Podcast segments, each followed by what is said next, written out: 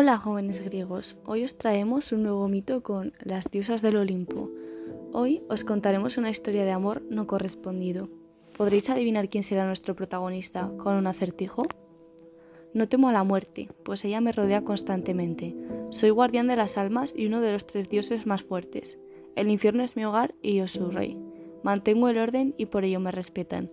Me tachan de cruel y despiadado, pero ¿quién podría ser feliz viviendo solo en el confín de la tierra? ¿Lo habéis adivinado? Hoy os contaremos la historia de Hades, un dios algo retorcido. Hades, también conocido como Plutón en la historia romana, es el dios de la muerte y el guardián de todas las almas de los mortales que viajan al inframundo una vez ha fallecido su poseedor. Aunque Hades tiene fama de ser un dios normalmente cruel y malvado debido a sus actos, también es comprensible pensar que su trabajo no era algo fácil y alegre. Hades es el hijo de los titanes Cronos y Rea, al igual que sus hermanos, Zeus y Poseidón. Ellos son los tres dioses más fuertes y famosos de la historia griega. Tras mucho tiempo en su palacio, Hades se sentía solo, puesto que ninguna mortal ni diosa quería vivir en un lugar tan oscuro y triste como ese.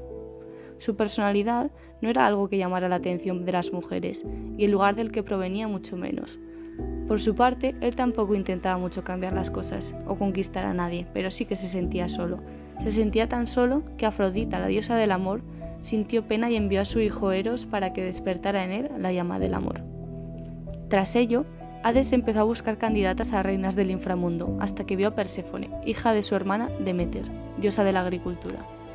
Mientras Perséfone estaba recogiendo flores un día tranquilamente, Hades provocó tal temblor en la tierra que agrietó el suelo, pudiendo así raptar a Perséfone sin que nadie pudiera salvarla. No obstante, antes de desaparecer por completo, Perséfone pudo gritar y de esta forma alertar a su madre sobre su secuestro. Demeter, enfurecida, puso la tierra patas arriba para encontrarla, y era tal su tristeza que todas las cosechas se paralizaron debido a la angustia.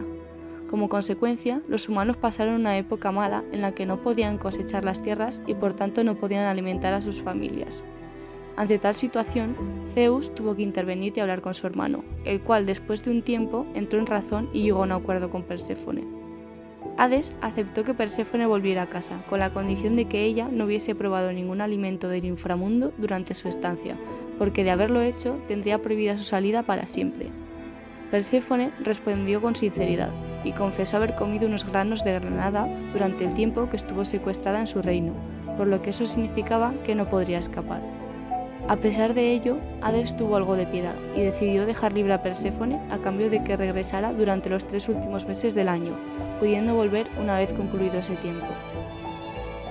Los griegos, al no encontrar una explicación científica que explicaran por qué hay varias estaciones a lo largo del año y por qué cambia el clima y la tierra, crearon el mito de Hades y Perséfone, con el fin de dar una respuesta más sencilla y creativa a esta situación.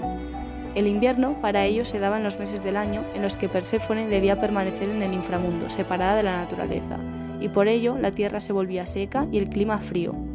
No obstante, cuando podía volver con sus seres queridos el resto del año, la naturaleza volvía a cobrar vida y el paisaje reposaba de alegría, sobre todo en la estación de primavera, donde todo brillaba en su máximo esplendor gracias a la vuelta de Perséfone.